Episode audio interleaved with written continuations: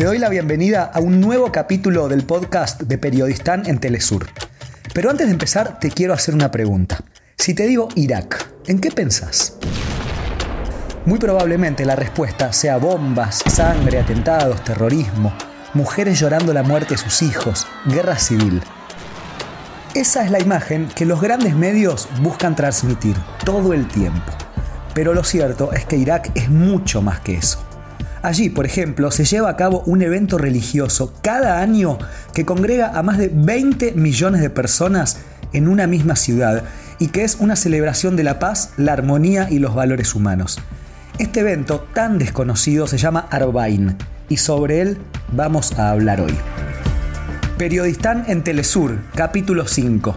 Hoy, la mayor peregrinación del mundo. Mi nombre es Fernando Duclos, más conocido en redes sociales como Periodistán. Y casi todas las historias que te cuento en este podcast las viví o las vi con mis propios ojos. Estuve en Irak para la celebración del Arbain en 2022 y créeme que no voy a exagerar con lo que te cuento. Soy de los poquísimos periodistas latinoamericanos que tuvo la inmensa suerte de conocer este país increíble, cuna de la civilización, territorio milenario donde se ubicaban Babilonia, Asiria, Caldea, los ríos Tigris y Éufrates, el escenario de las mil y una noches. Para que se den una idea, hay tanta historia en Irak que en la región de Uruk, en medio del desierto, un cartel reza, en este lugar los humanos escribieron sus primeras palabras.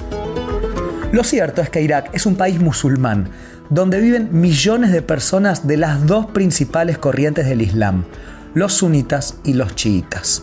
Para entender desde dónde viene esta división, debemos viajar bastante atrás en el tiempo, al siglo VII, hace más de 1300 años luego de la muerte del profeta Mahoma. Mahoma fue el fundador del Islam, consolidó la expansión de esta nueva fe por la península arábiga y a su muerte en el año 632 había logrado que su prédica y liderazgo determinasen la vida de millones de seguidores. Pero al fallecer no dejó ni un sucesor. Entonces comenzaron las disputas dentro de la comunidad de creyentes. Los principales candidatos eran dos. Uno se llamaba Abu Bakr, que era su amigo más cercano y consejero. Y el otro era Ali, que era el marido de su única hija, Fátima. Es decir, Abu Bakr no pertenecía a su familia y Ali sí. Al final, el elegido fue Abu Bakr, pero la religión crecía mucho, muy rápido y cada vez había más poder en juego. Así, aquella división inicial se acentuó. Y en el año 680, un hombre llamado Hussein, que era el hijo de Ali, es decir, el nieto de Mahoma, muy querido por su pueblo y gran líder, fue asesinado por otro gobernante musulmán en Karbala, una ciudad que queda en Irak. Ese suceso quedó para siempre en la historia del Islam y agudizó la separación entre sunismo y shiismo. La palabra sunna viene de tradición, costumbres, considera que el líder de los musulmanes debe ser alguien capaz, más allá de su sangre. La palabra Shia, de chiitas, viene de seguidores.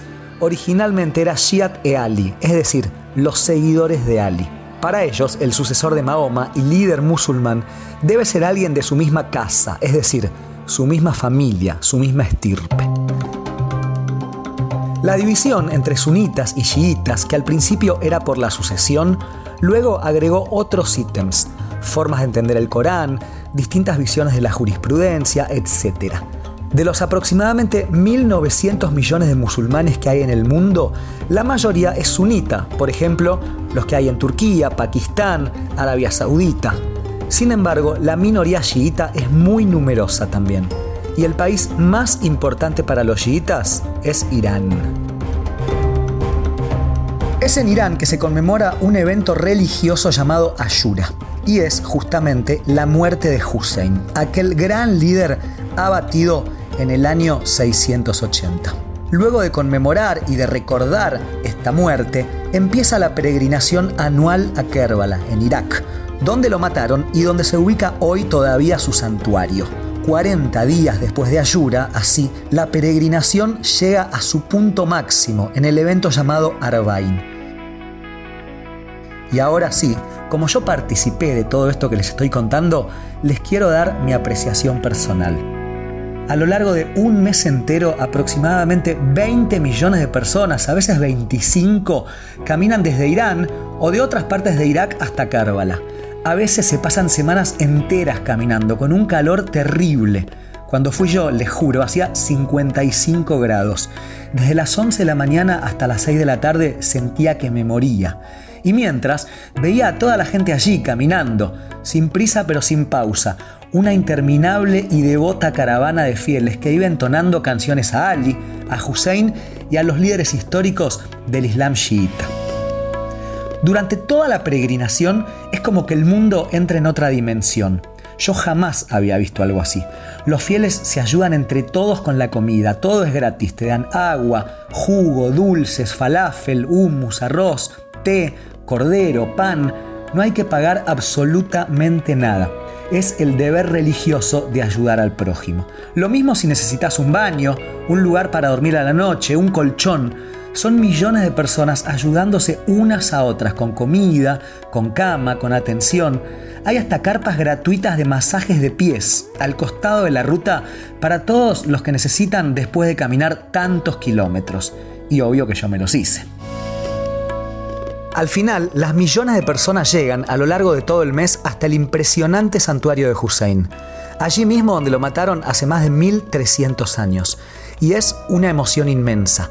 Durante los días que participé del Arbain, sentí que me había mudado de planeta a uno en que ni el dinero ni la ambición especulativa existían más, y donde lo que movía los hilos de las personas era solamente ayudar al prójimo. Jamás había sentido algo así. Y de nuevo, me pasó en Irak, un país invadido por Estados Unidos en 2003, en una guerra infame por unas supuestas armas químicas nunca encontradas. Un país del que siempre te cuentan solamente lo malo y nunca lo bueno. ¿Habías escuchado alguna vez sobre esta peregrinación increíble y pacífica, la mayor del mundo de las que se hacen todos los años? Bueno, es que en Telesur siempre te mostramos el mundo desde otro ángulo. Ahora sí, hasta el próximo capítulo.